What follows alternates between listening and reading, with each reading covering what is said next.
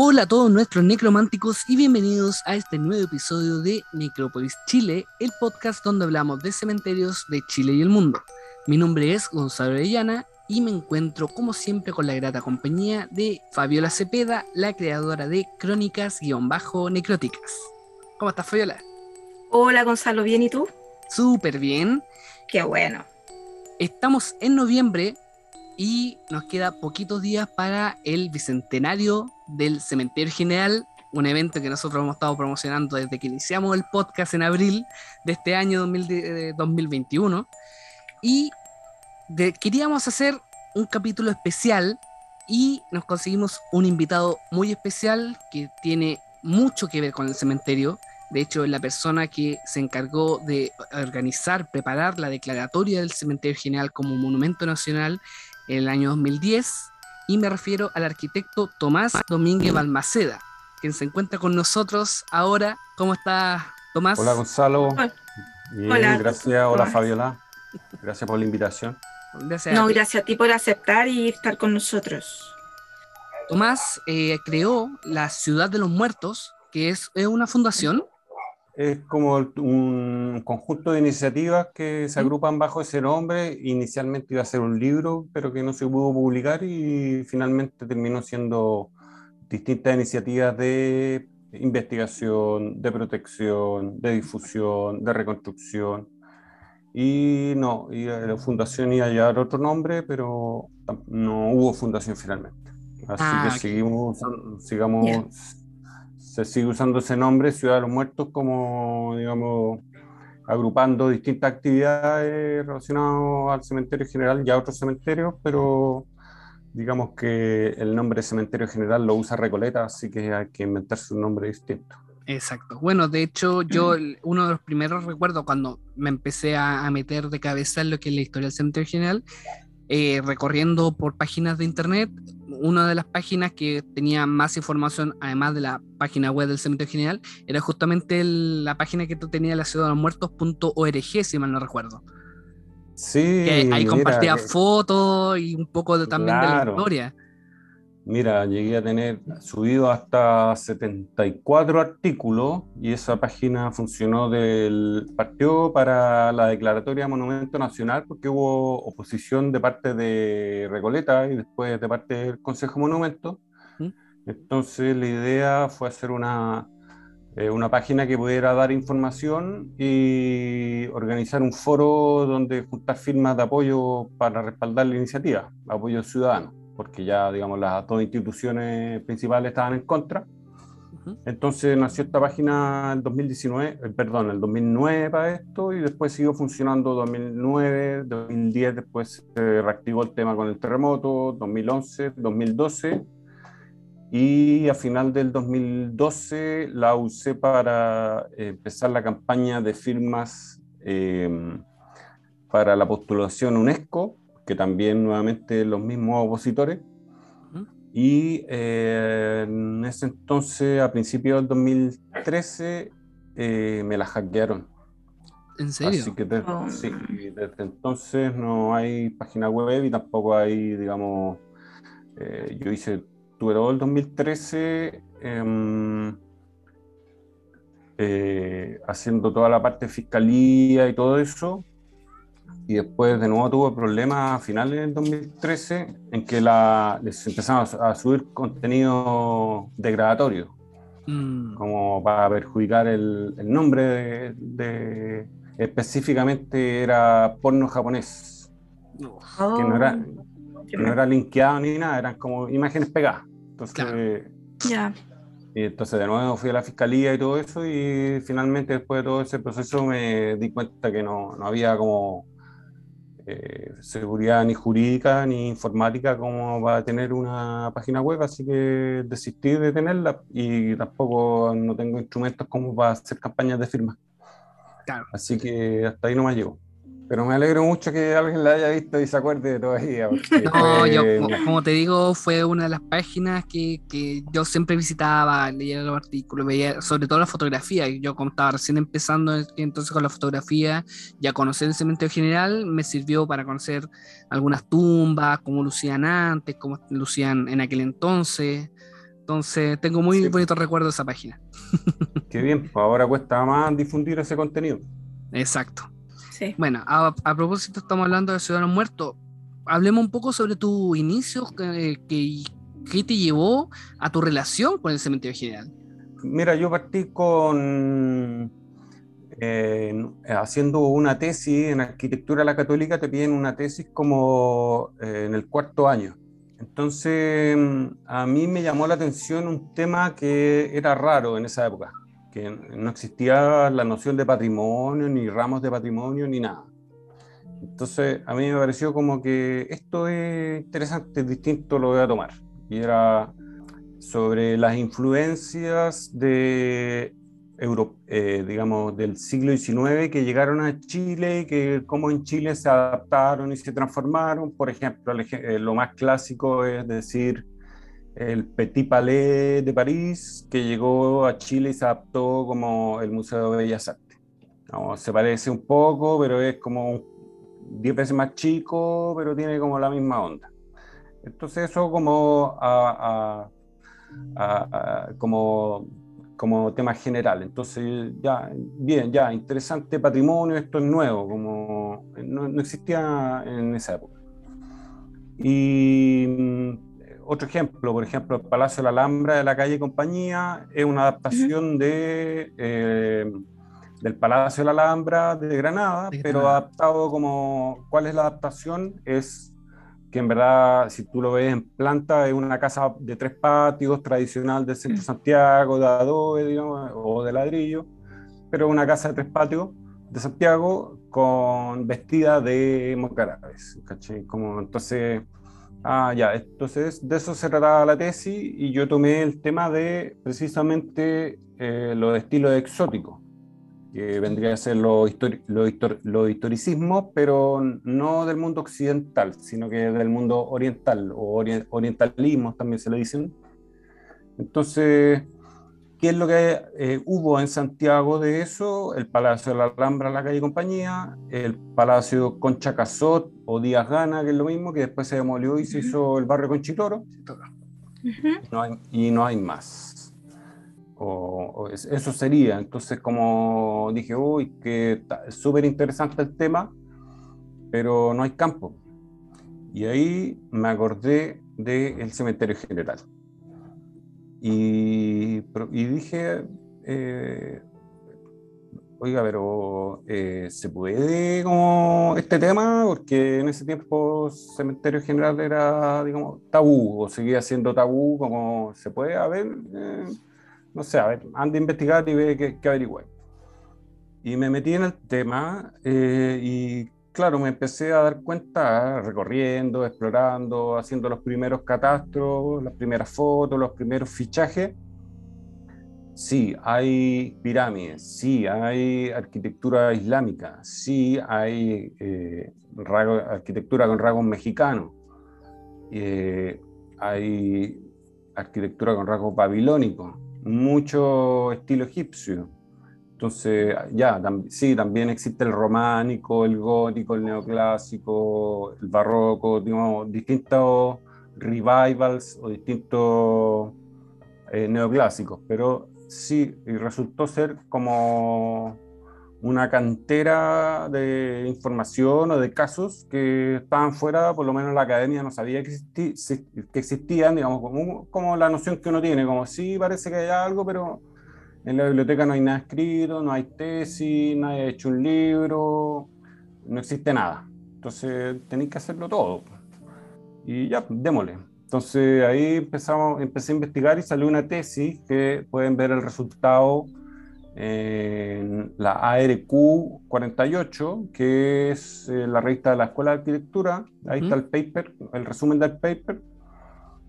Eh, que también ahí aparece la, el- la figura de Brugnoli, que primera vez como que alguien le prestaba atención. Además, también en realidad nunca nadie le había prestado atención existía al cementerio así como a su arquitectura y, y todo, digamos, todo lo que se puede desgranar el tema. Y terminado eso, resultó que era, eh, o sea, existe, ver, el- hay como tres libros importantes que son el de Justo Abel Rosales, de 1888, el de Vicuña Maquena, de 1877, o sea, eh, cuando el cementerio tenía 50, 60 años. Claro. Eh, y, y, después el de Marco Antonio León del 1998, que ve ciertos temas como más, más de historia, más relacionados con las leyes laicas, y también por eso él se mete más en el tema del cementerio católico, y no hay más bibliografía, y no había. Entonces, eh, rápidamente, después de hacer esa tesis, eh, yo ya era la persona que más sabía con la, por lo menos la academia ya me reconocía. Entonces yo dije, ya, este, obviamente que este es un tema bueno, el tema es fascinante. Yo ahí, em, en esos recorridos, digamos que uno se va haciendo las preguntas. Eh, bueno, eh, ¿por qué? ¿Quién era este señor? ¿Por qué hizo esto con estilo azteca? ¿Habrá sido un mexicano? ¿Y por qué este señor era eh, hizo esta pirámide, ah, mira, es un mate, será de los mates, los famosos mates, ah, no, mira, el dueño de un banco, banco mate, ah, los colegios, ah, sí, todo eso, tú decías, oye, pero tan tradicional el señor y se hace una pirámide, ¿por qué? Entonces ahí como que uno empieza a hacerse esas preguntas. Y también eh, eh, ya y los domingos en la tarde, por ejemplo, a hacer los catastros, a escuchar música con la cámara y a recorrer, recorrer, recorrer, buscar, buscar, buscar. Y en eso también eh, empezar a ver, eh, encontrarse de repente con un nombre de tumba de apellidos que a uno le suenan. Entonces, ah, esto, esto será familia mía. Y, y también eh, ver esa otra parte, como la parte doméstica, como eh, uno va tomando nota y después le pregunta al abuelo, oiga, o abuelita, ¿usted ubica a esta familia? ¿Somos algo? No sé, no sé, parece que hay un libro ahí, anda, anda a averiguar el libro, puede ser, no sé. Nadie sabía, tampoco. Entonces, todo ese como eh, contexto de ignorancia o de no saber, como un misterio, es como súper eh, apasionante metiéndose y descubriendo y en la cabeza eh, formulando hipótesis y ir formulando también eh, las distintas respuestas y buscando evidencia para ir respondiéndolas. Entonces me la pasé en eso y dije, ya, este tema está bueno. los arquitectos pasamos la carrera buscando un tema para el proyecto de título para, para hacer. Dije, ya, aquí hay un tema, eh, esto obviamente que hay mucho que hacer en cuanto a urbanismo, en cuanto a restauración eh, o hacer inversiones para revitalizar, todo eso.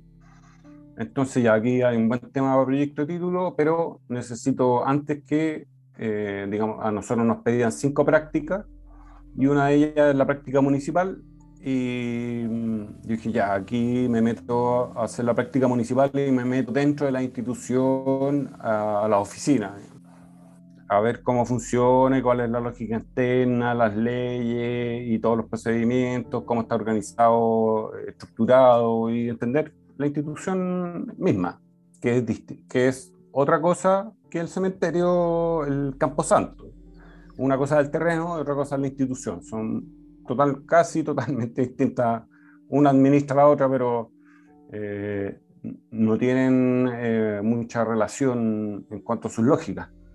Pero, en fin, eh, y también conocer que existe toda una historia de la administración y, y que ir entendiendo que antiguamente era la beneficencia pública, después fue el Servicio Nacional de Salud y después finalmente ya eh, las municipalidades, que partió Municipalidad de Santiago y después Recoleta a partir del año 92. Entonces ir entendiendo todo eso. Y así ya el 2001 ya estaba eh, lista la práctica, lista la tesis y eh, me puse a hacer el proyecto título que se trató básicamente de eh, sistema, de darle como más, eh, de hacer, por ejemplo, una primera historia del cementerio, como mira, para fundamentar un proyecto de título se necesita una, una historia, tener un guion para ver para dónde va la flecha. Eh, para, si es que uno va a planificar el destino de algo histórico, ya es bueno tener eh, claro de dónde viene para saber a dónde va. Entonces, ya, lo primero es la historia, y no solo la historia de los historiadores, sino que también la historia del urbanismo, cómo se fue urbanizando, cómo fue creciendo, eh, cómo, se, cómo se van configurando las manzanas, las subdivisiones, todas las cosas, o los trazados, todas las cosas que interesan a los arquitectos. Entonces, después, como revelando todo ese, todo ese tipo de, de temas y finalmente llegando a formular un proyecto de título que tenía dos partes, una como hacer un master plan de toda la el cementerio y sus alrededores, pensando para que siga funcionando 50 o 100 años más. Toda la, digamos, la inversión en infraestructura vial, equipamiento, etcétera.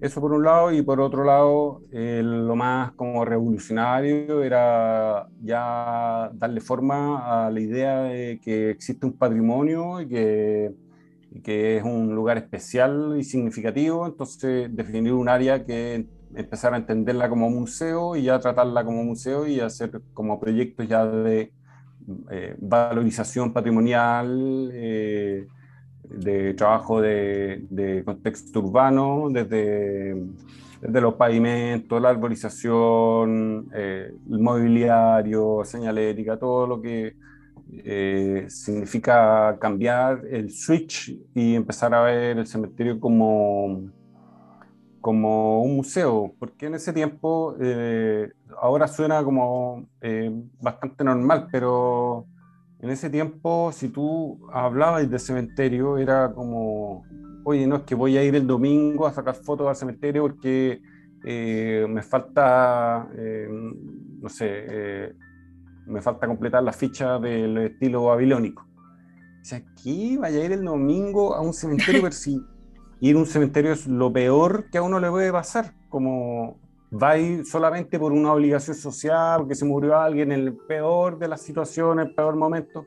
¿Cómo se te ocurre ir a un cementerio? Tú realmente como prefiero ir a una cárcel, prefiero ir a como el, de lo peor de lo peor.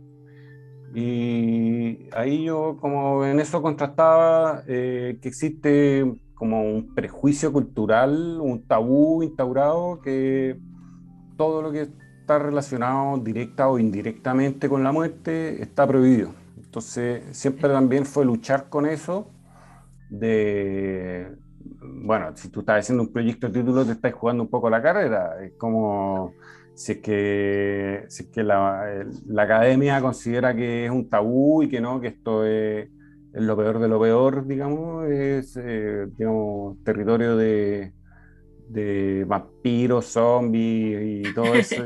y todo ese, claro, Todo, ese, todo, ese, imaginario colectivo que existe, o también que, claro, que es un tema tabú que no, no se puede no se puede ir nomás, como no se puede mira tú estás digamos las tenéis todas, podía ser eh, un proyecto título en la punta del Cerro San Cristóbal, un museo con un acuario súper espectacular, podía ir. Y no, porque yo, yo, decía, no, pero si es, en realidad esto es mucho mejor y mucho más valioso, mucho más importante, mucho más significativo. Y la academia, 100% de acuerdo, digamos, como ahí, y, y como que sin, digamos, sin obligar a nadie, sin forzar una argumentación, nadie me contraargumentó nada, todo el mundo se da cuenta de que sí, que en realidad esto es un museo, sí es valiosísimo, sí es súper importante. Y así partí, pues, y, eso, y así me terminé titulando en enero del 2003 con eso. Así partió la historia. Mira, nosotros, bueno, sabemos que tú has hecho grandes rescates en nuestro querido Cementerio General de Santiago. Eh, los diversos rescates que tú has hecho, bueno, han sido fotográficos, que me encantan, y se pueden ver, obviamente, has hecho eh, recopilación de, fotografías antiguas y cómo está ahora los mausoleos, por ejemplo. Eh, pero quiero llevarte a otro rescate que tú estás haciendo, que es el mapeo 3D y yo lo encuentro fantástico, me verlos en tu página y quería saber cómo, eh, cómo fue que fluyó todo el tema. Mm, sí, a mí también eh, yo conocí esta tecnología este año, una tecnología que se empezó a conocer el 2018, o sea, el nuevo nuevo. Existía antes, pero inaccesible. Ahora como se masificó recién. Y esto, eh, yo eh, en proyectos de reconstrucción que hice antiguamente o, o, de restauración de todo tipo, siempre tenía el problema con que no hay planos de los mausoleos y además que hacer un plano de levantamiento de eh, cualquier arquitectura neoclásica es súper trabajoso porque hay que dibujarle los detalles. Hay que dibujar las columnas, hay que dibujar las uniones de las piedras, que cuando son biseladas, que cuando no, y que el dintel tiene cinco ranuras, y que la cornisa tiene cuatro, y que la cornisa... Eh, todo una cantidad de detalles gigantes que si es que uno no la dibuja, no se ve lo que es la edificación y la arquitectura original. Entonces, eso es por un lado eh, muy, trabajoso de hacer y por otro lado em, las estructuras son altas. Entonces, mm. siempre es muy complicado conseguirse una escalera de más de 4 metros, que subirse al techo, que hacer un levantamiento es difícil. Entonces, eh, siempre y muy necesario y muy útil tener planos completos de, de, todo, de, todo, eh, de toda la estructura, sobre todo las más altas. Y esta tecnología eh, lo que hace es que tú le vas tomando fotos alrededor, es como un escáner 3D, eh, pero no con láser, sino que con fotos. Como antiguamente eh, se hacía para ver las topografías, eh, un avión tomaba, iba tomando fotos y después las comparaban. Y según eh, había cosas que se, se movían más, cosas, o se desenfocaban o calzaban más o calzaban menos, esa diferencia, el software te dice, no sé, tú para hacer un levantamiento completo de un mausoleo, tú necesitas tomarle por lo menos unas 500 fotos, bien tomadas, para, que, y después eso, el computador con una buena tarjeta gráfica, se demora 24, 36, 36 horas en sacar un modelo que básicamente es una nube de ah. puntos que identifica toda la superficie y después la nube de puntos se transforma en una una malla, que ahí ya uno ya tiene una malla 3D como que ya se puede eh, procesar en CAD. Y además te pesca las fotos, de las 500 a 600 fotos, selecciona y te, te hace un mapeo RGB que te pone, digamos, además de la malla espacial que te sirve para el CAD, eh, te pone la textura. Entonces, ¿por qué hacer todo esto? porque como tú decías, yo hice el 2006, 2007 hice un, eh, un, catastro, porque no había ningún catastro, entonces catastré todo, todo y le saqué fotos a, a la estructura más interesante o más valiosa, o sea, por lo menos unas 900, que le tomé fotos por todos los lados en caso que hubiera un terremoto para tener las fotos para hacer reconstrucción, pero solamente las fotos. Entonces, ya con uno, con las fotos, ya puede decir, esta piedra iba acá, esta otra iba allá, y con eso se realma el puzzle.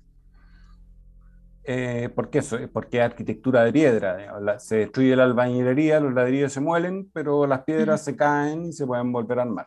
Entonces, esa es como, una singularidad de, la arquitectura del cementerio. Entonces, eh, ya con eso en la mente, ya habiendo hecho proyectos de, arquitectura, eh, apareció esta herramienta, yo me di cuenta que en realidad, si es que hay un terremoto hoy día, digamos, yo tengo la foto, eh, está malo eso que dependa de mí, que solamente haya una persona que tenga la información para hacer reconstrucción. Entonces, eh, me di cuenta que esta tecnología lo que hace es que que hace el escaneo 3D del sitio. Y además te da la foto de la imagen de dónde va cada piedra. Entonces, para, en caso de un terremoto que se destruya eh, muchos monumentos, es que uno tiene ya eh, el escaneo, es mucho, mucho, mucho más fácil hacer proyectos de reconstrucción porque uno ya sabe el volumen que ocupaban las piedras y qué piedras van dónde. Entonces es una herramienta súper importante para hacer reconstrucción y por eso yo partí este año. Hice eh, hasta el momento, he hecho más o menos un 10% de, de, de, lo más valioso y hasta ahí nomás me quedé porque mm, hice, digamos, lo, lo, le saqué a lo más frágil y lo más, lo más representativo. O sea, lo que está como que yo creo que, que se puede caer porque tiene daños importantes y no se ha restaurado. Y también mm. arquitectura significativa o monumentos que, que, no se van a caer, pero sí son valiosos, entonces también. Y con eso darme como un 10% de todo el área de lo más importante y ahí me quedé porque me gasté varios meses en eso y está, digamos, el, ese es el piloto. Ya sé lo que hay que hacer, sé cómo seguir eh, y se necesitaría ya un financiamiento más importante para poder hacerlo completo. Eh, el, primero que salía obviamente a la Municipalidad de Recoleta y al Consejo de Monumentos en segundo lugar. Y eh, sí he buscado financiamiento privado con con estas como con la ley de donaciones culturales por ese lado, eh, a propósito de Bicentenario y todo eso, y me ha ido mal, así que no hay financiamiento, eso está parado. Y eh, además yo creo que el ideal sería tener, además de un financiamiento, tener una plataforma donde poder subir los resultados. Yo me imagino que en Google Maps quedaría excelente como para poder orientar visitas, que poder tener las maquetas 3D de miniatura en Google Maps o Google Earth. Eso ya sería súper bueno como para que exista conocimiento público de que en esa zona gris de 80 hectáreas que tiene Google Maps, en realidad hay cosas valiosísimas. Sí, no, yo lo encuentro, bueno, tú hablas de, de un rescate eh, arquitectónico, pero visualmente y para las personas que no somos arquitectos, eh, visualmente es demasiado atractivo, porque además nos está entregando una herramienta de apoyo visual. Claro, sí, sí. Mira, la imagen dice más, más, que mil palabras. Todo lo que yo te dije, eh, mucho bla bla, pero si es que tuve una o dos imágenes en 15 segundos ya entendiste mucho mejor de lo que yo te acabo de describir. no, pero son espectaculares, a mí me encantan. Yo me encantan. bueno. Ahí encuentro un súper buen apoyo. Vamos a seguir subiendo porque está la tarjeta de video renderizando. claro, no hay, no, así hay que seguir ahí. Exacto, y es importante también lo que, lo que dices tú, o sea, eh, realizar un rescate, una revalorización, me enredo la palabra, eh, revalorización, revalorización. Mira, yo, yo hago una distinción entre valorización, eh, revalorización, porque es distinto, porque hay cosas que no tienen valor y otras que sí tienen y se pueden revalorizar. Y eh, al hacer un archivo digital de un mausoleo, de un monumento escaneado 3D y que tú lo recorrís por alrededor, eh, acercando esto que es, digamos, arquitectura neoclásica en piedra de mausoleo, la está llevando a un público que accede a los contenidos a través del smartphone. Y que puede ser un cabro de 15 años, puede ser un abuelito, no importa, pero estáis creando una herramienta para hacer eh, valorización o revalorización de, de este tipo de, de herencia claro, justamente para allá quería ir con la pregunta, porque es justamente eso, acercar el cementerio a, una, las nuevas plataformas, digitalizar, ¿no? Porque cuando uno piensa en el cementerio siempre como que lo piensa en análogo, las fotografías antiguas, los videos antiguos, o uno piensa así como cosas viejas, pero uno puede llevar con toda la tecnología que se encuentra actualmente eh, a un plano nuevo, tal como lo estás haciendo tú con estos levantamientos en 3D, que en el día de mañana, si juntan lo suficiente, puede fácilmente ser un tour guiado para gente que nunca ha conocido el cementerio o para gente del exterior que quieran conocerlo, pueden recorrerlo digitalmente o tal como lo, lo, explicaste tú muy bien, que el día de mañana, si es que ocurre algún terremoto y esas, estos, todas tumbas, estos mausoleos gigantes se caen o sufren daño, pueden encontrar una herramienta, una forma que en buena calidad les permita hacer una reconstrucción el día de mañana. Mira, y es lo mismo que hacen ustedes. Eh, hay que agregar, digamos, hay que eh, agregarle valor. Si el valor ya está, pero si con un poquito que uno le agregue, esto se valoriza mucho. Eh, si tú veis la cantidad de plata, energía, generaciones que se demoró en construir toda esta arquitectura y comparáis con un escaneo 3D, eh, no sé, puede ser un, proyecto de, por ejemplo, 100 o 200 millones de pesos, escanearlo completo para tener un archivo digital, pero estáis valorizando algo que costó mil o cinco mil veces más hacerlo y con esa herramienta tú tienes, claro, tú puedes hacer eh, visitas guiadas eh, virtuales, puedes hacer eh, material para difundir online, puedes hacer un montón de cosas y que tú pescas algo que en el fondo yo me topé con eso, me topé con, con un diamante, o sea, hace 20 años te estoy diciendo, me topé con un diamante que está cubierto de tierra y como, no, no, no, aléjate de eso, no, es malo, es malo. Y no, lo pulís un poquito y te das cuenta que es un tesoro. Pero necesitáis pulirlo, necesitáis eso y eso es trabajo. Y es lo que un poco hacen ustedes, que se necesita investigar y se necesita eh, grabar un podcast, que es trabajo y que hay que prepararlo, hay que investigar, hay que estar bien informado y todo eso es, digamos, capital humano que no es, no es, digamos, no, no, no, es, no son billetes, sino que es capital humano, investigar, trabajar, curiosidad eh, y poner en valor. Y con muy poquito, que lo puede, digamos, eh, yo soy una persona común y corriente, digamos, no, no, no tengo ni fondos ni nada, solamente es pulir la joya y eh, lo que se gana es mucho porque lo que hay es mucho, es muy valioso lo que está como el substrato, el yacimiento, como el yacimiento cultural gigante. Oye, pero imagínate, es el museo de escultura más grande de Chile, hay que saber dónde están las esculturas porque es un laberinto. Entonces, ah, ya, entonces hay que, claro, hay que meterle ahí materia gris eh, para hacer una visita o lo, o lo, que, no sé, pues si tú estás interesado en, en los músicos, ya encontrar un músico es eh, un trabajo. Hay que ir al archivo, conseguir los datos y después ir a terreno, encontrarlo y después ya un músico, otro, otro, otro, otro, ya armaste la ruta. Todo eso es trabajo. Pero una vez que está hecho, eh, se valoriza lo que existe y, crea, y se crean como, como beneficios sociales gigantescos. Así que sigan, sigan, sigan trabajando.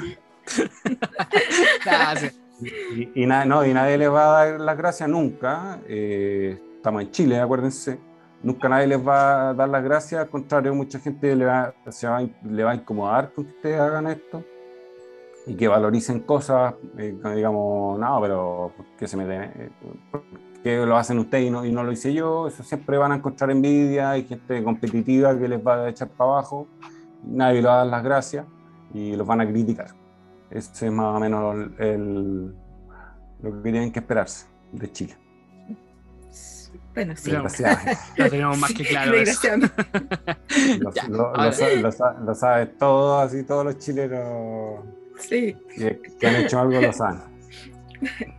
Y bueno, tal cual como estábamos hablando también, eh, algo que nosotros con Federa rescatamos mucho, tal como tú recién estabas hablando del podcast de nosotros, es que tú también, toda esta investigación la has hecho eh, con fondo y con full trabajo tuyo.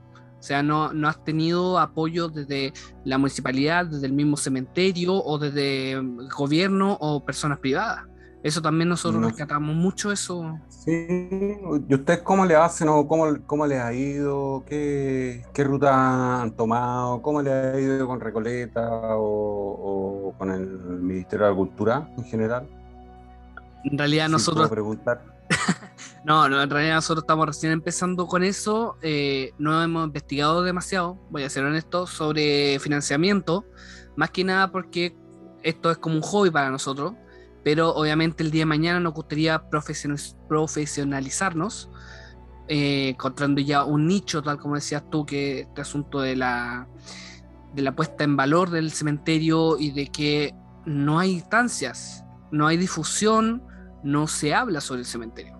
Continúa, a pesar de todo este trabajo que se ha hecho a lo largo de años, tus más de 20 años que lleva en el cementerio con tus publicaciones, las publicaciones de Marco Antonio León y un trabajo fotográfico de muchas personas, que el cementerio no se, si, no se considera como un espacio de arte, un espacio de cultura, un espacio patrimonial, sino que se, todavía es como, oye, vaya al cementerio a tomarle fotos a los muertos como que algo obscuro, que algo que todavía, si bien con el tiempo se ha ido disminuyendo, todavía está esa carga del cementerio.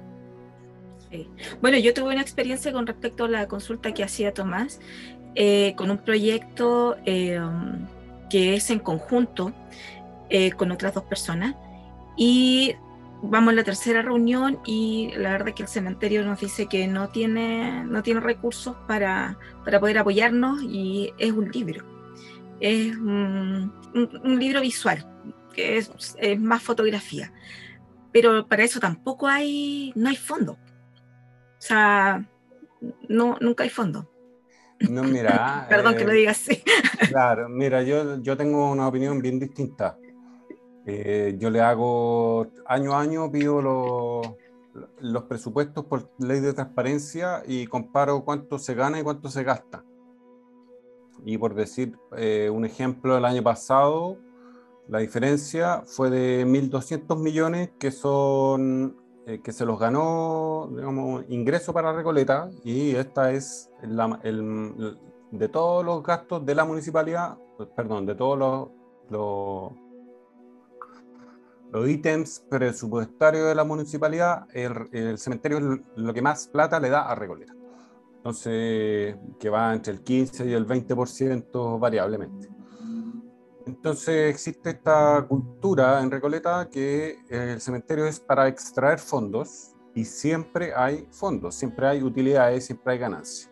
Pero eh, si tú vas ahí, te van a decir, bueno, te, mira, podríamos apoyarte en fondar, eso ya, ya está ahí no ha llegado. Sí. Como esa es la mentalidad y es básicamente, yo después de tanto tiempo ya lo, lo digo que es simplemente un saqueo legal. Eh, se gasta poco o no se gasta o no se invierte y no se hace valorización patrimonial porque está Recoleta eh, alimentándose de la sangre o de la poca sangre que le va quedando al cementerio. Eso es más o menos la problemática de los fondos. También incomoda siempre a Recoleta y al Consejo Monumento el tema del patrimonio, porque eh, así como es mucha la riqueza cultural, también son las responsabilidades que eh, significa la mantención y el cuidado de todo este patrimonio. Entonces siempre eh, hablarle de, de esto a la, a la, autoridad, sea la que sea, eh, es un tema que para ellos es muy difícil, muy incómodo y básicamente la política que siempre ha existido es la de evadir toda responsabilidad. La plata la quieren, digamos, para para cosas que sean para, para, la comuna, para los vecinos y para, para, los votos, si los muertos no votan.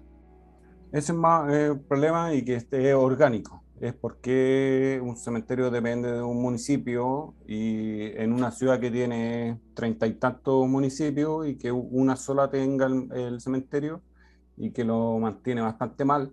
Entonces es como una problemática. Y si nos vamos más atrás, como eh, en 2003 yo me titulé, esta es una anécdota oscura, bien oscura. Eh, yo me titulé y eh, me reuní con Recoleta y las autoridades del cementerio para mostrarle este nuevo enfoque. Que, oye, mire, resulta que este es un museo, esto es valioso, felicitaciones porque están administrando un lugar fantástico, este, por ejemplo, este es mi proyecto de título, entonces, por ejemplo, se puede hacer esta intervención urbana acá, allá, tatás, a largo plazo, se puede hacer un desarrollo aquí y darle extensión de vida y eh, hay eh, mayor cantidad de desarrollo urbano, ustedes ganan más plata, se pueden hacer inversión, aquí está el futuro, bla, bla, bla, bla, bla.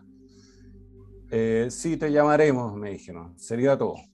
Eso fue el, eh, bueno, eh, y también yo les dije, bueno, lo, importante para la parte histórica es que tiene que haber un plano, porque no había un plano de calles, pero no había un plano tumba-tumba, entonces si tú mm. querías hacer una visita, ¿cómo vas a encontrar una tumba en un patio que tiene 200 o 300 tumbas? Te pasáis toda la tarde buscando una tumba, entonces se necesitaba un plano georreferenciado que indique los puntos más significativos y que uno los pueda eh, llegar con un, con un plano, con un mapa. Entonces, primera cosa, hacer un plano, después hacer un catastro para eh, ver qué es lo que hay y luego hacer un plan de difusión patrimonial. Y miren, yo eh, ya he avanzado en hacer una historia, tengo papers, entonces hacer un libro sería súper importante para darle la importancia que tiene este tema, porque el último libro dedicado a esto lo hizo Gustavo Rosales hace 120 años, cuando esto tenía 10 hectáreas y no 80. Ah, ya, sí, sí, ya. Muchas gracias, te llamaremos, fascinante tu trabajo. Y eh, hasta ahí nomás llegamos. Eh, yo seguí mi carrera, digamos, eh, como profesional común y corriente, digamos, con mis proyectos como arquitecto o trabajando en oficina, lo, lo habitual. Y me puse a trabajar eh, en la Católica el 2006 que me pidieron un, hacer un libro con todo esto, porque se dieron cuenta que en verdad era eh, un diamante en bruto, que se había descubierto algo, una manera nueva de mirar las cosas y que este era un patrimonio nacional gigante y todo eso, y que yo tenía un montón de información y las fotos. Eh, y, que esto daba para un libro. Entonces la católica me dijo, hagamos un libro con edición en la Universidad Católica. Yo dije, ya, eh, pongámonos las pilas. Como que perjudica mi carrera profesional porque me desvía y me hace eh, perder plata en, el fondo, pero se puede hacer, uno puede hacer este tipo de cosas, digamos, una vez en la vida para hacer una contribución social, ya démosle. Y en ese eh, contexto me doy cuenta que Recoleta eh, estaba haciendo o había financiado la, la, elaboración del plano del cementerio. Entonces por fin iba a haber un plano tumba tumba y que habían pagado en, de esa época 28 millones para hacer el plano. Y además tenían un, un plan de un plan de difusión patrimonial también eh, por dos o tres años, 33 millones cada año, una cosa así. Y también tenían un, habían contratado un forestal para hacer un catastro de los árboles porque también se habían dado cuenta que los árboles antiguos eran valiosos. Y eh, por último, habían, eh, estaban haciendo un libro que era un libro que costaba 33 millones por tres años, o sea, 100 millones, y que ese eh, libro sí se publicó, que es un libro con portada negra, que es, eh, yo no lo considero como un libro en general, porque, o sea, es un libro en papel, pero no, no tiene como información, pesca 100 nombres de 100 personas, personajes y le pone, digamos, la biografía de Icarito.cl, y ese, ese, es el libro, entonces no, realmente no es una fuente y en eso se gastaron un, montón y un montón de plata. Y yo me puse a preguntar, bueno, eh, me sirve mucho para, para mi trabajo tener un plano tumba-tumba. Me sirve mucho tener, eh, a ver, ¿qué están haciendo el plan de difusión? Sería interesante porque además que tienen traducciones en inglés, en alemán, en francés, en portugués, toda la cuestión, full. Y resultó que era pura corrupción. Entonces, eh, de, todo lo que hablamos, lo que se hizo fue este libro, o que yo, yo diría que hacer un libro así costaba no más de 20 millones, pero sí se pagaron 100 y lo otro, francamente, no se hizo. Eh, y es corrupción. Entonces ahí, ahí yo me di cuenta que sí existía un interés en Recoleta por el patrimonio. Y era este interés perverso de ocupar esta, como esta causa noble para robar. Y así como eh, yo me di cuenta, mientras estaba haciendo mi trabajo, mi libro con la católica, digamos, mi investigación, eh, como con plata mía, digamos, cómo realmente Recoleta lo que hacía con todo este, con todo este tema era ocuparlo para robar. Y finalmente me di cuenta qué es lo que está pasando acá, que le están robando, ¿a quién le están robando?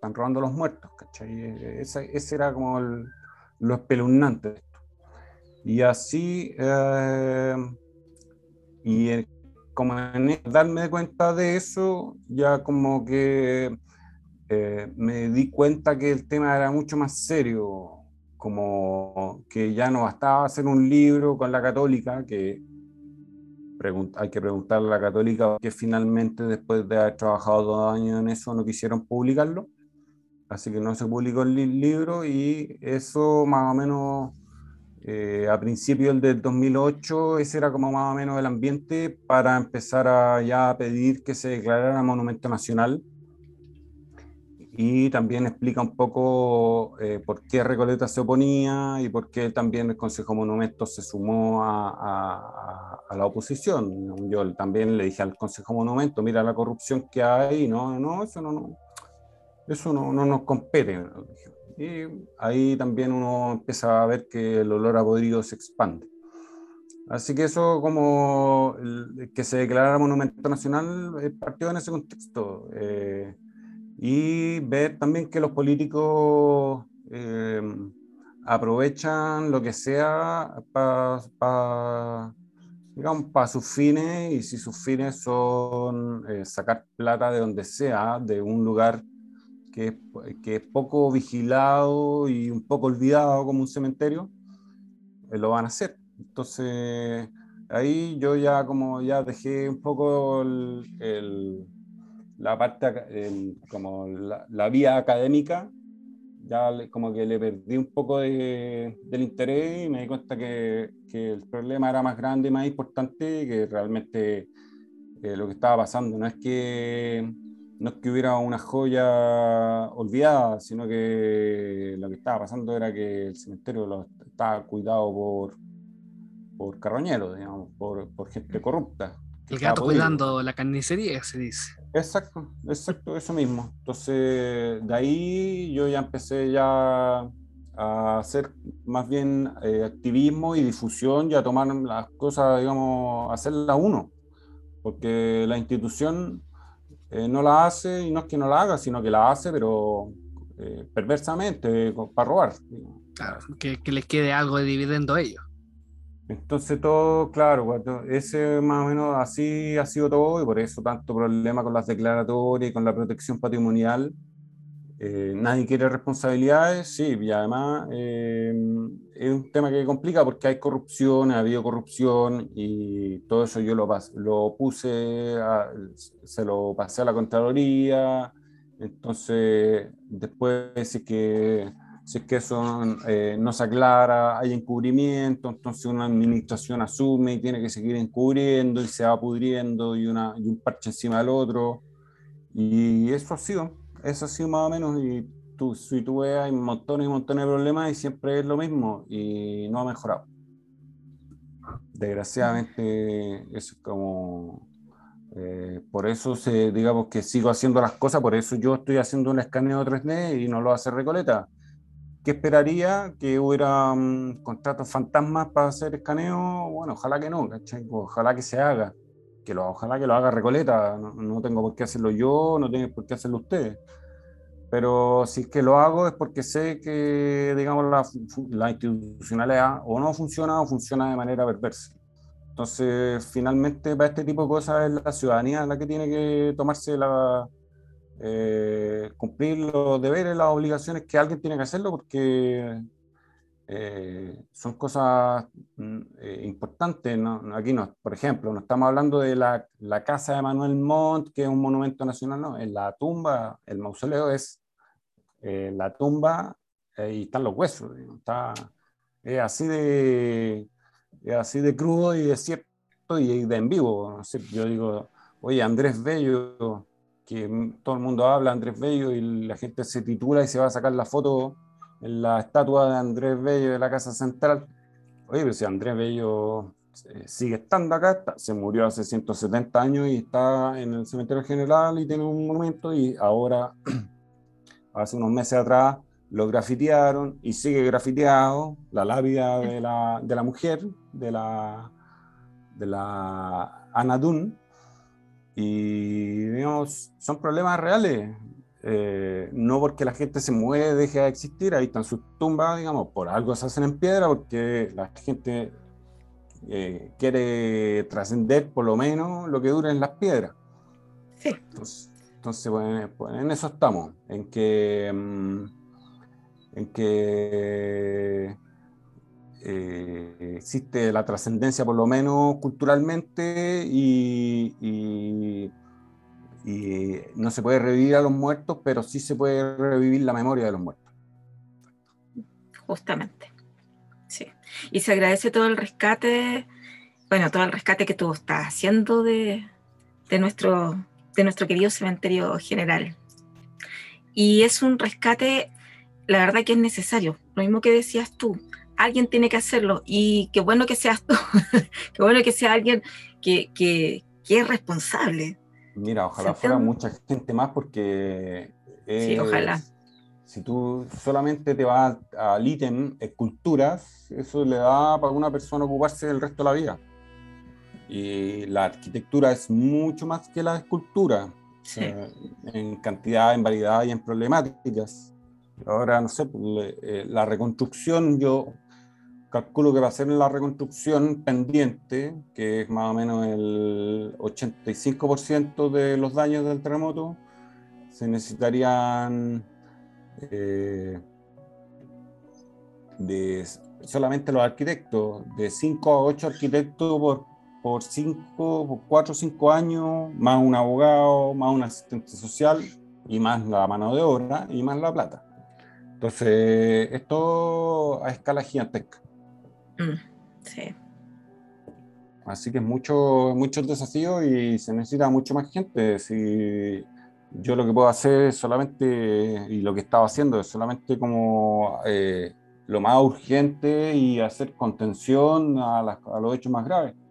Pero, uff, son pasan montones y montones de cosas. Uno se mete y es en realidad una ciudad, como, es como eh, es una ciudad y tiene la, misma cantidad de complejidad y cantidad de casos y cada cosa no es una, sino que son 15 o son 30, entonces es realmente gigante y definitivamente yo sé desde, como les digo, hace 15 años sé perfectamente que la mayor amenaza siempre ha sido el, que el cuidador, que el cuidador es Recoleta y siempre es Recoleta, Recoleta, Recoleta. Y bueno, y sus socios el Consejo Monumento y otros. Siento mucho tener que contar la firme así tan cruda, pero, pero es así nomás. Ese es el Chile que vivimos. Sí, y aquí, y aquí somos completamente abiertos a conversar con eso porque también es un tema eh, que, está relacionado al cementerio y que lo cruzas transversalmente a cómo se está administrando actualmente y lo que significa también a futuro si tú pensáis la diferencia entre la generación eh, de nuestros padres, así por generalizar, los, los que hoy día serían los abuelos, los nacidos después de la Segunda Guerra Mundial, digamos, los baby boomers, todos ellos son la generación que abandonó el cementerio general, que se fue por lo nuevo, que se fue por los cementerios de pasto, y que ellos son los que que cultivaron esta idea de que los cementerios eran algo malo, algo tabú, que no se puede hablar de la muerte, que todo tiene que ser bonito. Esa es la cultura de ellos. A mí me tocó que yo me enseñaron con esa cultura, pero eh, nací 30 años después que ellos. Entonces ya eh, el cementerio general yo lo veo ya con más distancia, entonces me sale más natural verlo como un museo. Entonces cambió la mirada. Y eso es natural que pase con el cambio de las generaciones. Exacto. Entonces, claro, a mí me tocó, yo fui criado así, eh, de una familia también que no visita las tumbas, que la, digamos, la muerte no existe porque somos inmortales, que nos vamos al cielo, al infierno, al purgatorio, digamos, los cementerios son incómodos porque dicen como que existen otras realidades. Entonces no, no, eso es doble tabú. Y también eh, el cine, yo eh, no sé, pues formado en el cine de los 80, de las películas de terror, de Poltergeist, de Michael Jackson bailando thriller, toda esa cultura.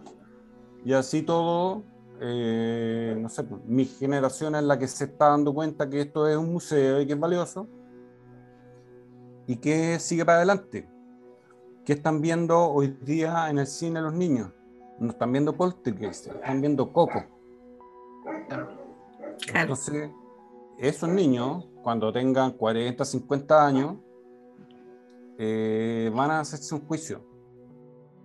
Y nos van a jugar a nosotros y nos van a jugar a nuestros padres, a sus abuelos. Y digamos, el desastre que hay hoy día ¿Qué desastre? o sea, ¿a, qué me refiero? Digamos, que no hay reconstrucción y que hay cajones aplastados por escombros hace 12 años, que hay mafia de tráfico de cultura latente y que eso se va a reactivar de todas maneras. Eh, todo ese tipo de cosas eh, o sea, si tú se la aplicáis a, alguien del primer mundo, no, no, le entra en la cabeza, simplemente. O sea, yo, yo cuando voy a, he ido a congresos iberoamericanos y les comento, por ejemplo, a un colombiano, un venezolano, un mexicano, que hay problema con que se roban la ánfora, quedan marcando ocupados, dicen, pero ¿cómo se roban una ánfora? Pero ustedes, chilenos, ¿qué les pasa? ¿Cómo se roban una ánfora por el cobre? Para vender el cobre por kilo. O sea, ¿qué les pasa? Tan, pero que realmente se les, se, les, se les soltó un chip a ustedes, como, pues eso no en ninguna parte del mundo pasa. Pero en Chile tenemos un problema, yo creo, eh, multidimensional, o sea, no es, es bien complejo. Y claro, las generaciones en el futuro, eh, estos niños que hoy día están viendo Coco, eh, se van a preguntar, van a decir, bueno, ¿dónde está nuestra herencia? ¿Dónde está nuestro, no me acuerdo el nombre de los personajes, pero... Eh, Mamá Coco, Imelda, Héctor. Claro, el, de la guitarra, no sé cómo se llama el, guitarrista. Héctor se llama, claro, el abuelo. todo, eso, en el fondo, eh, en algún minuto se darán cuenta, alguien se preguntará, eh, oye, yo de dónde vengo, de quién eh, soy descendiente de quién, ah, y esto tenemos, resulta que tienen una bóveda hace 150 años en el cementerio y ya quiero ir a verla, ¿dónde está? No, que ah, está destruida por el terremoto, que le robaron la escultura, que no sé qué, y tu mamá, que tu abuelita, ¿qué estás haciendo? No, yo me estaba yendo a la playa el primero de noviembre. Ah. ¿Cachai? Entonces, eso es, más o menos el futuro que yo veo. Eh, y cada vez, eh, o sea, yo cuando partí, el patrimonio no existía en la Escuela de Arquitectura de la Católica. Y hoy día, tú ves que para el Día del Patrimonio se hacen colas kilométricas para entrar a los monumentos. Sí. Entonces, obviamente que existe una tendencia súper clara de valorización. Y esto nos va a, no, en algún minuto nos va, nos va a pasar la cuenta. Así que, mm, eh, de todas maneras, esto yo siempre lo veo como que tiene que ser a largo plazo y toda la gente que se meta y haga iniciativas de valorización, de protección, lo que hagan ustedes, hacer rutas, hacer podcast. Este podcast eh, quizá eh, se va a lanzar y se va a escuchar, pero eh, también eh, una herramienta para futuro, digamos, que esto se esté grabando en 10 años más, que se escuche, eh, va a tener otro significado y así. Entonces, todos tienen que pensarse a largo plazo porque es patrimonio y porque estamos hablando de cosas trascendentales como un cementerio. Que es, que es para siempre. Eh, son de aunque se destruya, que lo saquen, son las estructuras más duraderas de todas las civilizaciones y toda la arqueología y toda la historia universal está hecha en base al estudio de los cementerios. Bueno, y por eso estamos haciendo esto, que nuestro pues, querido cementerio va a cumplir 200 años. Ah, sí, pues, gran cosa, gran, gran cosa. no sé, ¿qué les parece a ustedes? bueno, mira, yo quería dar mi opinión con respecto a lo que tú estabas mencionando recién, el asunto con las nuevas generaciones. Porque por lo menos a mí me, he notado mucho que en el cementerio cuando me toca recorrer, que hay mucha gente, eh, viejitos, viejitas que van con flores, van a visitar a sus deudos. Pero hay mucha gente joven que si bien van por la tradición de ir a visitar a sus deudos, ah, ellos también aprovechan de recorrer.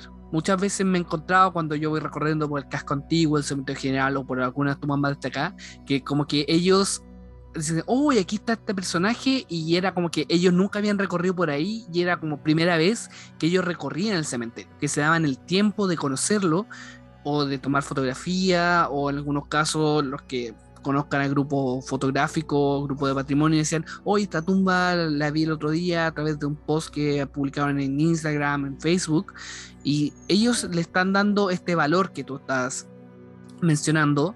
Me podemos poner el ejemplo más común que se ha visto en el, último tiempo son las animitas. ¿no? La animita de la novia, la animita de la carmencita, ¿no? La, la animita de Balmaceda, que se dice, que la mayoría es gente que lo visita es gente joven. Son chicos que están en la escuela, son chicos universitarios, parejas que se quieren casar o que quieren perpetuar su amor, pero es gente joven, no es tanto la gente eh, vieja, por así decirlo. Claro, totalmente. Y, por ejemplo, tú, que, tú dices gente que quiere perpetuar su amor. Eh, tú Pololo paseando de la mano, eh, sacando fotos y tomándose la tarde para caminar lento, ir mirando. Y alguien con la mirada antigua podría decir, pero qué espanto, cómo no se van a, no sé, al mall a pasear o a un parque, lo que sea. Eh, no, pues que están, están frente a lo eterno. Exacto. Entonces, obviamente que ya van una vez, qué sé yo, pero, pero obviamente que es significativo, digamos, están, frente a, a, monumentos que llevan 150 años ahí y, que van a seguir estando y puede tener eso un componente romántico y, y sí, se ve, se ve pololos paseando de todo, y gente también en la onda, digamos, Instagram, posteando y todo eso. Se ve mucho. también eh, cuando, cuando uno hace recorrido, cuando eh, va con grupos de patrimonio, grupos tour turístico, se ve mucha gente joven que está interesada en conocer la historia, en conocer los personajes, en conocer los rincones. Mucha gente que va sola, y se ha conocido mucha, mucha gente que va en las tardes simplemente a caminar y a pensar. O sea, ni siquiera van. Claro, mira, yo me topé, tuve en mayo más o menos, eh, haciendo el, escaneo del mausoleo Pereira. ¿Ya? De Luis, de Luis Pereira, precisamente porque la convención constitucional iba a eh, sesionar en el Palacio Pereira, que es que es el palacio del señor que después construyó el, mausoleo Pereira y que obviamente ahí uno ve el reflejo de la ciudad de los vivos en la ciudad de los muertos, que tiene relación con eh, ocupar el nombre de ciudad de los muertos, etcétera, etcétera, que es parte de mi tesis universitaria, del paralelismo, en que el cementerio refleja una ciudad del pasado que ya no existe.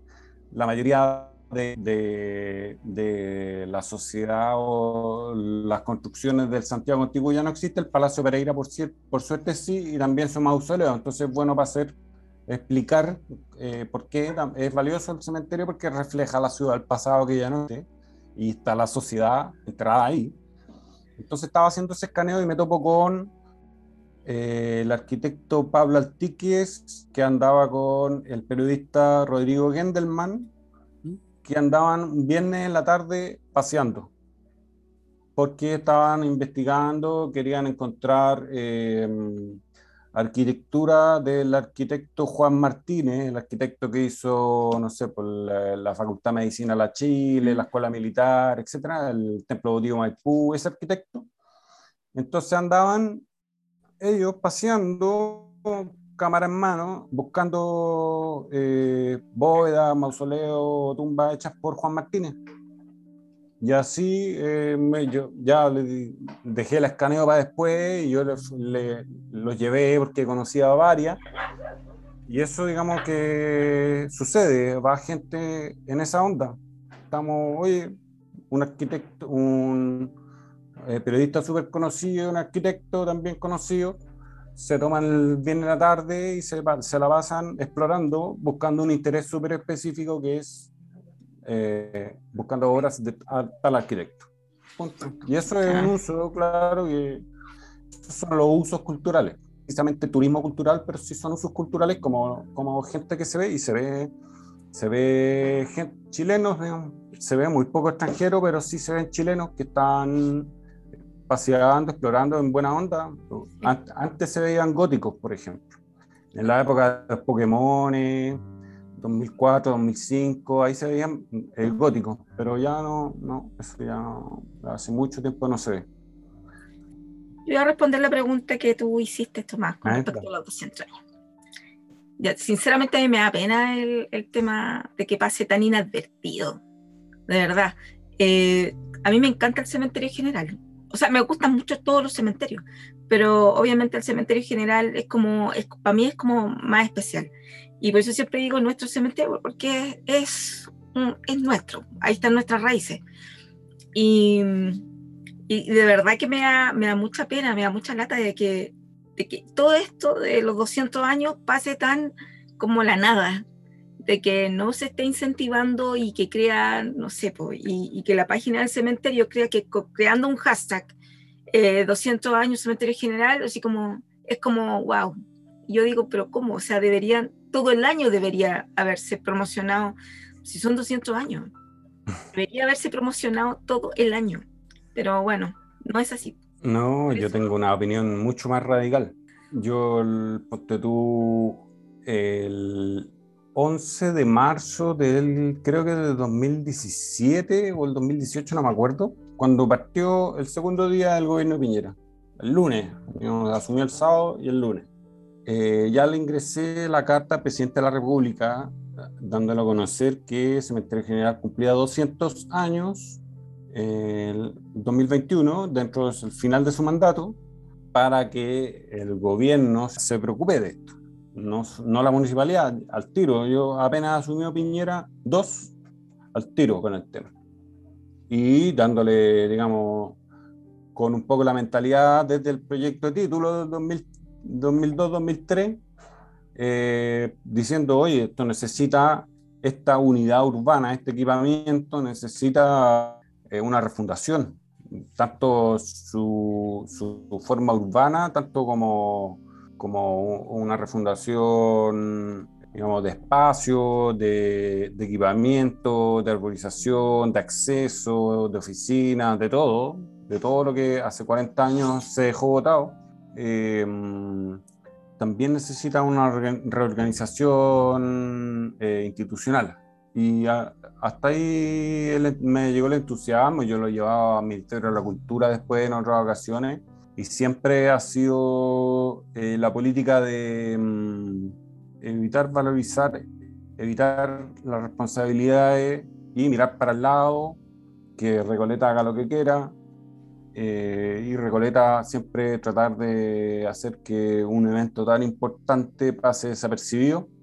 Eso, eso por un lado. Y yo, como por otro lado, en paralelo, eh, traté de hacer un libro de fotografías y por otro, por otro lado, ya eh, ley de donaciones culturales, fundaciones privadas, corporaciones privadas, empresas, a través del, de, esto, de estas gerencias de responsabilidad social empresarial, asuntos corporativos, todo lo que sea de ley de donaciones culturales. 2018. Pasé tres meses enteros haciendo eh, las gestiones. Y no, nadie quiere, nadie quiere.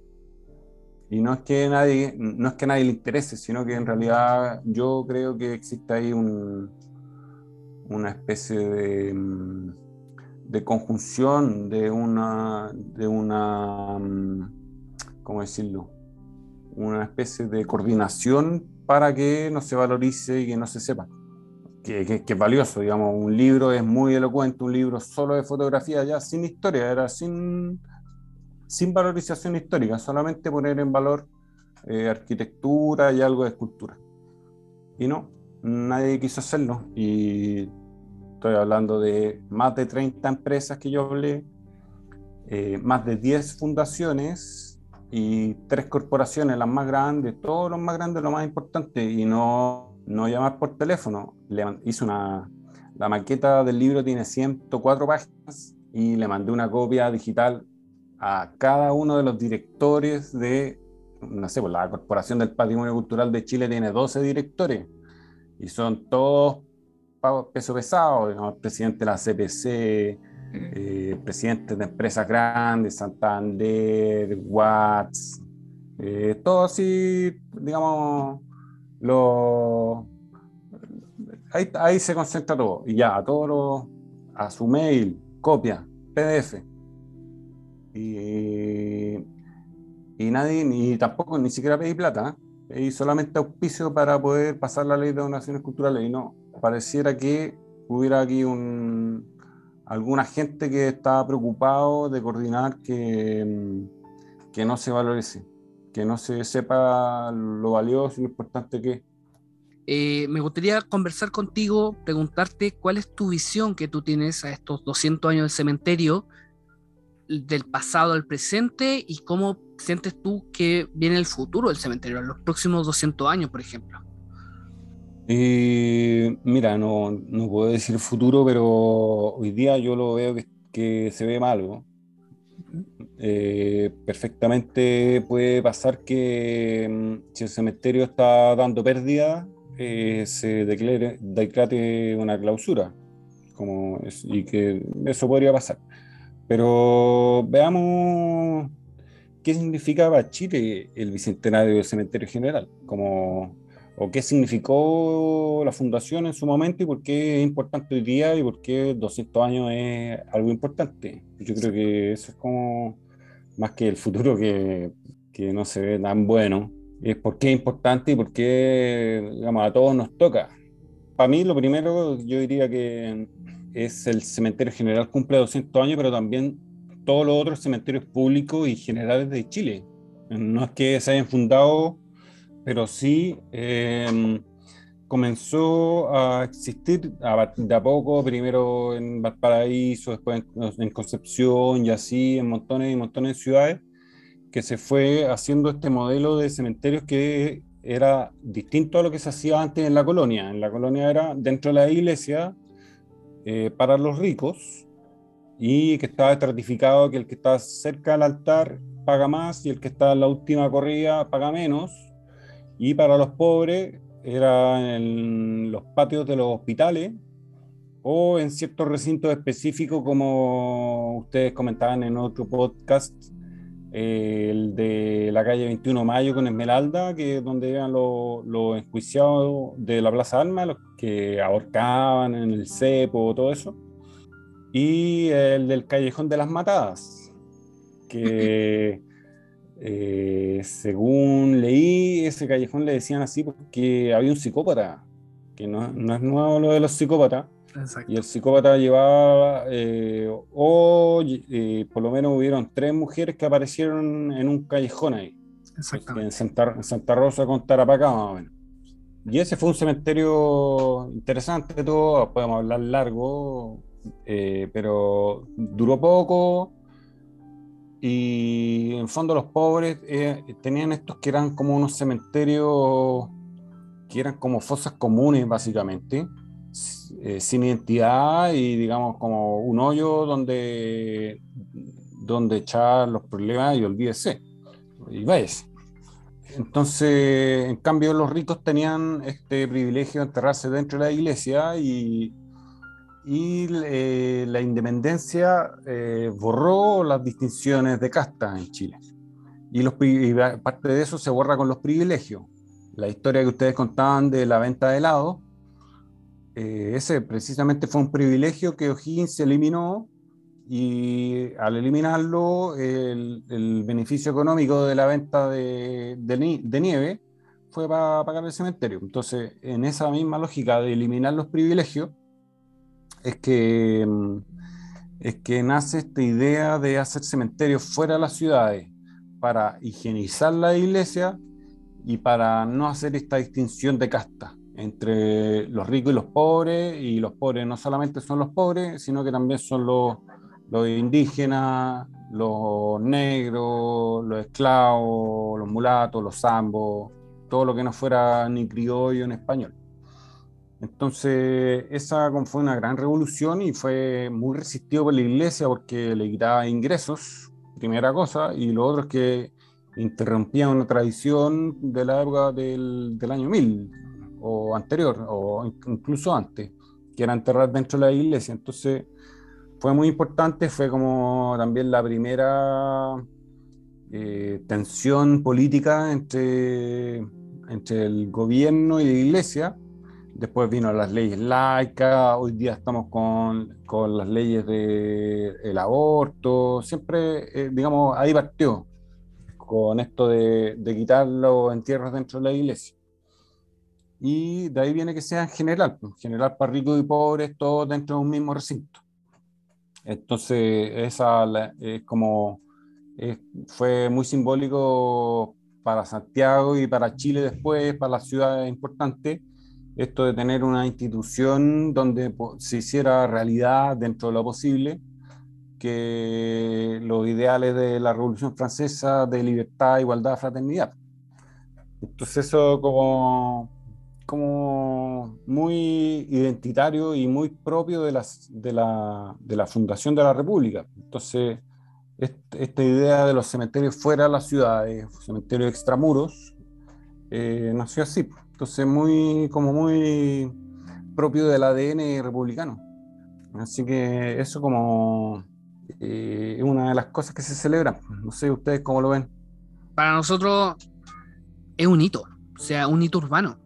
Actualmente el cementerio general es fácilmente un hito reconocible dentro de la historia de Santiago no desde el punto de vista de la zona norte, no desde los inicios de casi desde la independencia de Chile hasta el día de hoy, eh, se formó ahí un punto donde iban a caer personas comunes y corrientes como uno, grandes héroes, gobernantes, eh, personajes destacados de la historia. Y actualmente tengo entendido que el cementerio fácilmente es considerado como el parque más grande de la zona norte de Santiago justamente por su extensión, 86 hectáreas. claro, de todas maneras, no sé, lo único que se puede comparar es el parque metropolitano, que es un cerro. Exacto. Y justamente para, para allá quería llegar.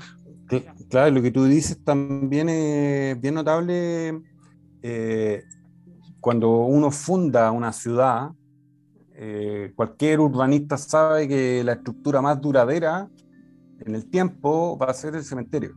Exacto. eso como no sé, lo sabe, eh, lo, cuando una comunidad se va y abandona un territorio y se va a fundar una ciudad nueva, normalmente se lleva lo, a los antepasados y lo primero que hace es eh, tener un cementerio, pero parten ya con, digamos, con, con los abuelitos, los, los, fundadores, los jefes de clan o lo que sea, pero eso se ha hecho toda la historia de la humanidad, digamos, como para fundar, eh, nada mejor que un que los huesos, digamos. Por algo, el, digamos, en Baquedano estaba, había la tumba de soldados desconocidos, digamos, y, muchas de las tumbas de la ciudad tienen entierros por eso mismo, porque eso es lo que lo ancla a la historia, lo que le da peso.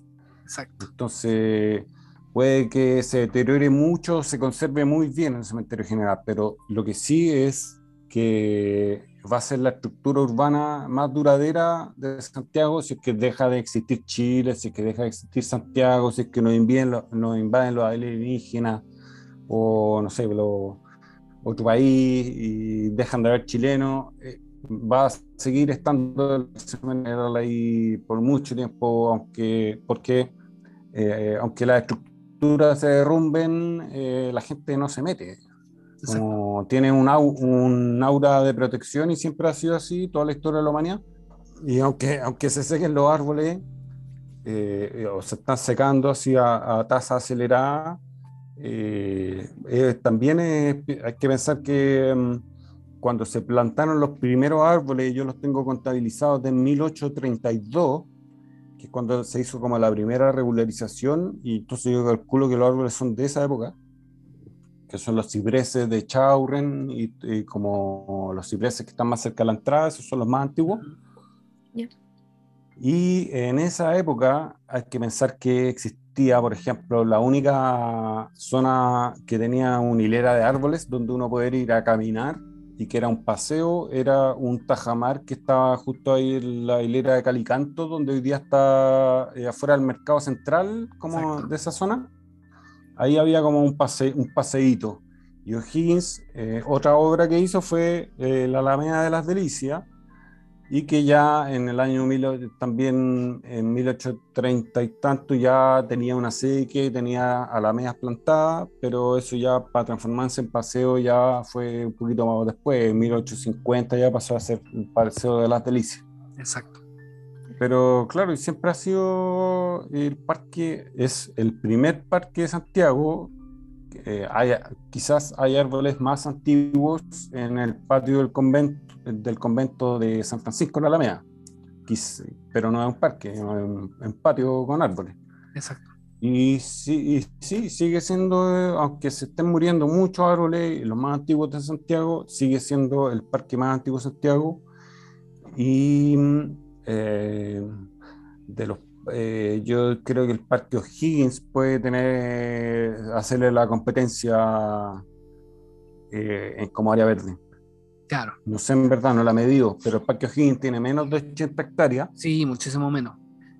Pero, pero sí tiene más árboles porque no tiene tumba. exacto.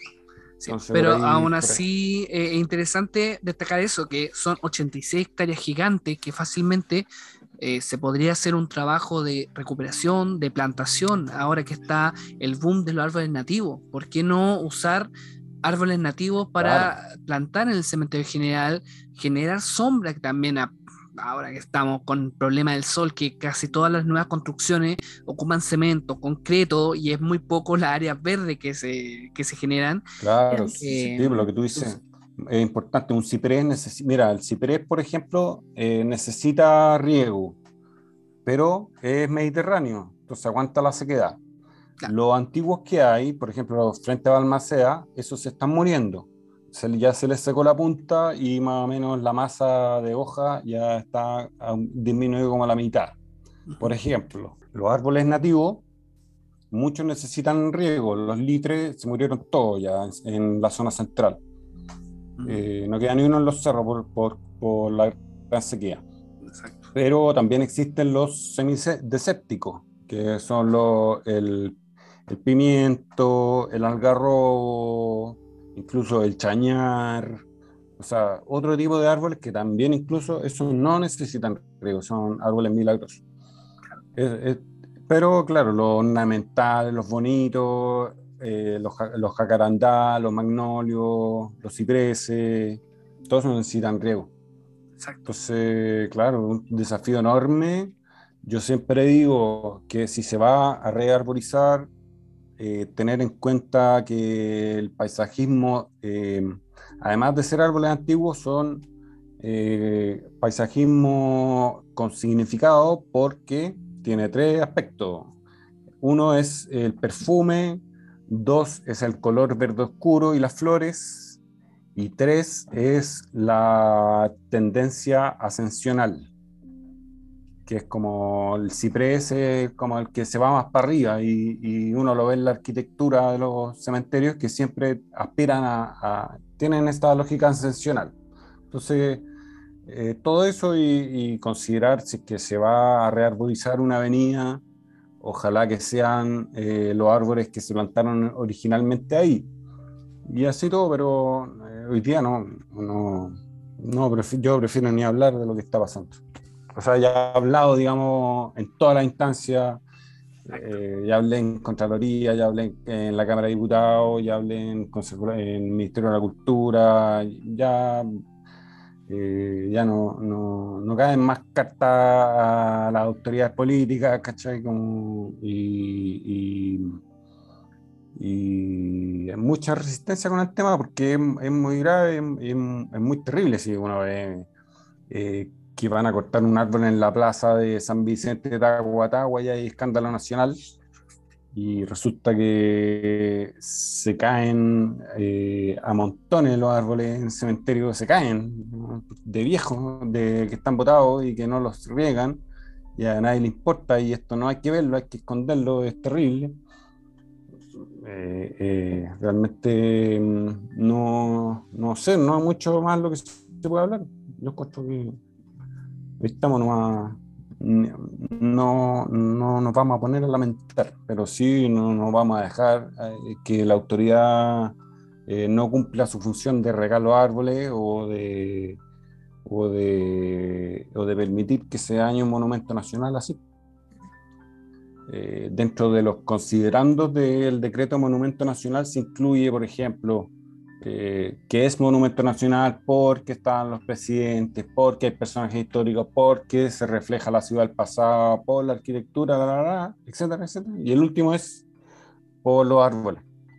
Se está considerado como la área verde por lo que les dije, digamos, todas estas características patrimoniales de las áreas verdes, el paisajismo sí, entonces es parte, es parte del decreto, digamos, y si, y si no se está cumpliendo y si si se muere este parque, se nos está muriendo, se nos ha estado muriendo ante la vista de toda la sociedad y, el conocimiento pleno de la autoridad de los últimos 10, 8 o 7 años, eh, es culpa nuestra. Eh, a, nosotros, eh, a, nosotros estamos muriendo. Y eso es lo que está pasando. Lamentablemente. Sí, pues y no, yo no me lamento, sino que antes de lamentarme la peleo. O hay que pelearla, yo encuentro. Que toman acciones antes de. Claro, exacto. Si las autoridades aquí no están eh, solucionando el problema, no se acaba ahí.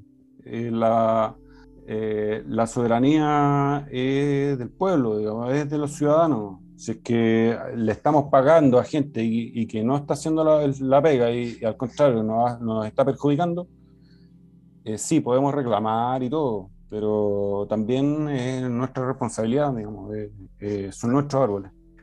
Y por eso, o sea, creo que no todas las personas eh, consideran al, al, cementerio como propio.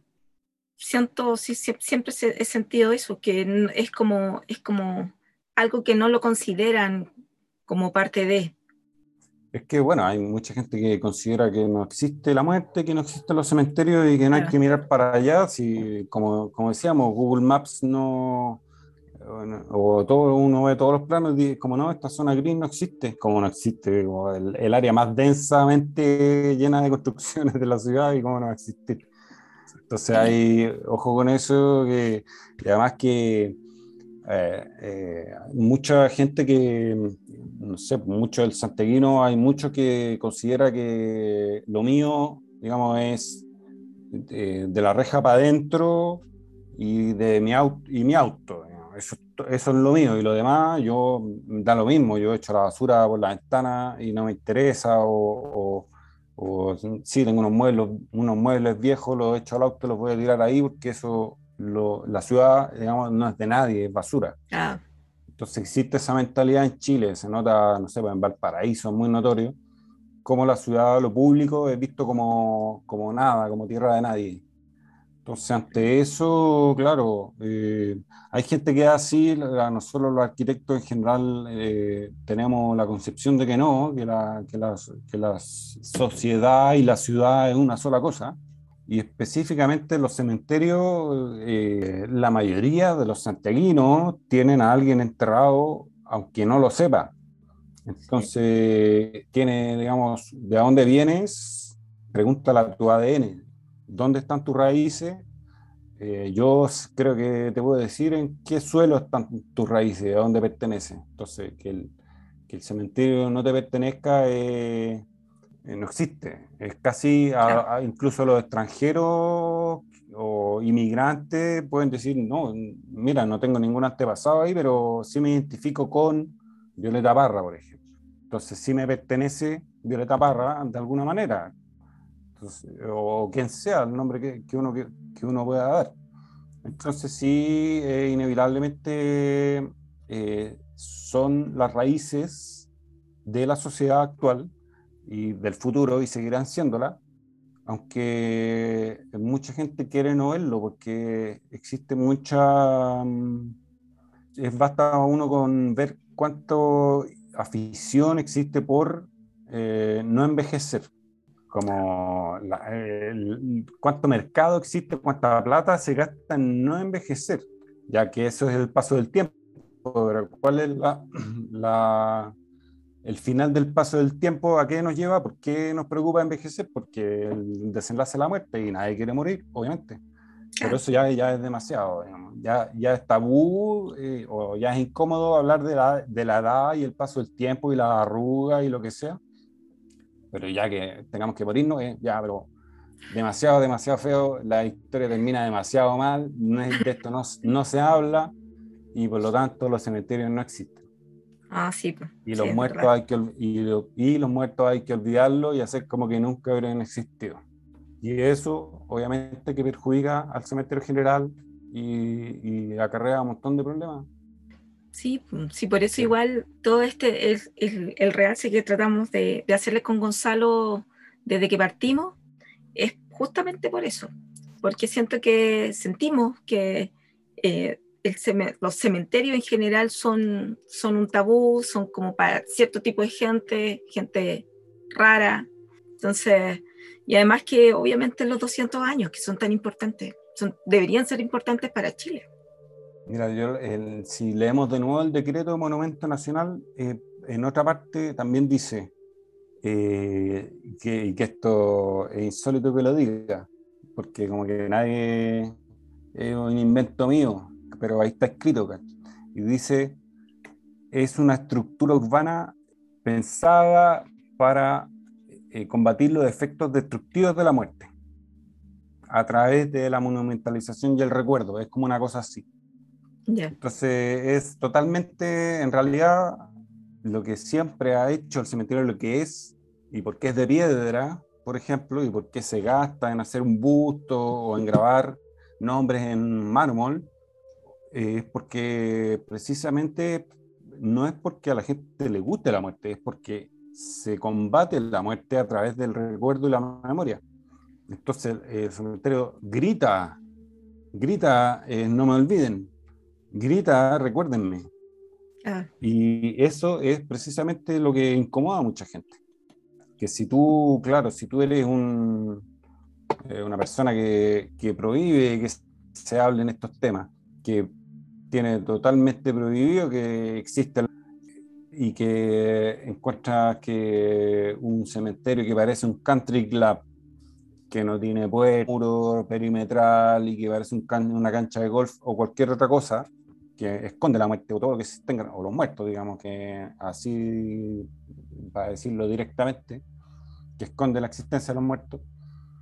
Eh, esa sociedad, en el fondo, mm, es la que ha olvidado y ha dejado que el cementerio general y toda su herencia se, se olvide, se deteriore y que este grito de las piedras de, que dicen no me olviden, eh, les incomoda. Entonces, es un, al final es, una lucha eh, de, formas de ver el mundo, de, de, de, de visiones nos gustaría seguir hablando del cementerio porque sabemos que tú tienes mucho que decir. De hecho, te dejamos cordialmente invitado para hacer una segunda parte, conversar de otros temas relacionados al cementerio, obviamente con todo lo que tú has estudiado, porque tú debes ser la persona que tiene más información del cementerio fuera del cementerio, por así decirlo.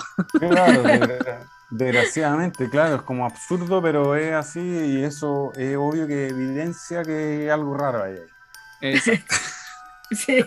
Entonces, nos gustaría tener un, tenerte de nuevo invitado en algún otro episodio para seguir explayándonos, seguir conociendo más sobre el, cementerio general, los distintos aspectos, tú que con tu visión de arquitecto, por ejemplo, nos puedes brindar para la gente que como nosotros no tenemos idea de arquitectura, me explican lo que es un friso, los estilos eh, románico, jónico y todo eso, y yo no entiendo, pero que tú con tu visión a lo mejor nos puede ayudar a entender un poco a la gente y también justamente eso, que le tomen el peso al tipo de maravillas, los, como tú decías, la joya que hay que pulir que está en el cementerio general. Ya, pues yo eh, feliz, muy honrado de poder hablar de estos temas, de feliz de que grabemos otra vez otro podcast y encantado de poder compartir y difundir todo esto. No, gracias a ti, Tomás, por estar con nosotros eh, y por, brindarnos todos tus conocimientos, que son bastantes, son muchos. Y por eso que te pues, queremos nuevamente con nosotros. Claro, hay mucho, esto de infinito y, a medida que uno sabe va haciendo conexiones y va aumentándose más y más. Así que ya, pues yo encantado y muchas gracias por la invitación y ojalá tengamos más tiempo. Obvio que sí. Sí. incluso podemos hacer un live en, en, terreno. Encantado. Encantado. vamos, a organizar algo. Quizás quizá para el aniversario podríamos hacer algo los tres. ¿ah? Vamos, podríamos organizar algo. Ya, pues, hablemoslo. Ya. Buena. Mientras tanto, nosotros dejamos la invitación a que sigan eh, a Tomás a través de sus redes sociales, especialmente en Instagram, que es donde está más activo, va publicando ahí todo su levantamiento en 3D, junto con su canal en YouTube, arroba taller Tomás en Instagram y en YouTube también lo pueden encontrar como Tomás Domínguez Balmaceda. De ahí él, va subiendo videos completos de su levantamiento donde podemos ver, tal como nos explicaba, todos los detalles, los distintos mausoleos, los levantamientos que le ha hecho en cementerio. Son espectaculares. Y a nosotros nos pueden seguir, obviamente, en nuestras redes sociales. A Gonzalo como en Instagram, arroba Gonzalo o Hidalgo. Ahí está el rincón del Gonza. Y el mío, Fabiola, con arroba crónicas-necróticas. Y para todos nuestros queridos necrománticos, nos pueden eh, dejar sus comentarios en nuestras redes usando el hashtag eh, Necrópolis Chile. Y en Facebook como Necrópolis Chile Podcast. Ahí estaríamos con nuestro episodio previo a estas festividades de los 200 años con Tomás y obviamente los dejamos a todos invitados que recorran el cementerio tal como lo conversamos ahora tomen el cementerio como propio, explórenlo, difúndanlo, cuídanlo, para que podamos tener cementerio para la próxima generación también. Justamente. Ha sido un gusto, Tomás. Ya, pues, Fabiola, Gonzalo, muchas gracias. Chao. gracias a ti. Chao, Gonzalo. Nos veremos en la próxima. Nos vemos. Nos vemos.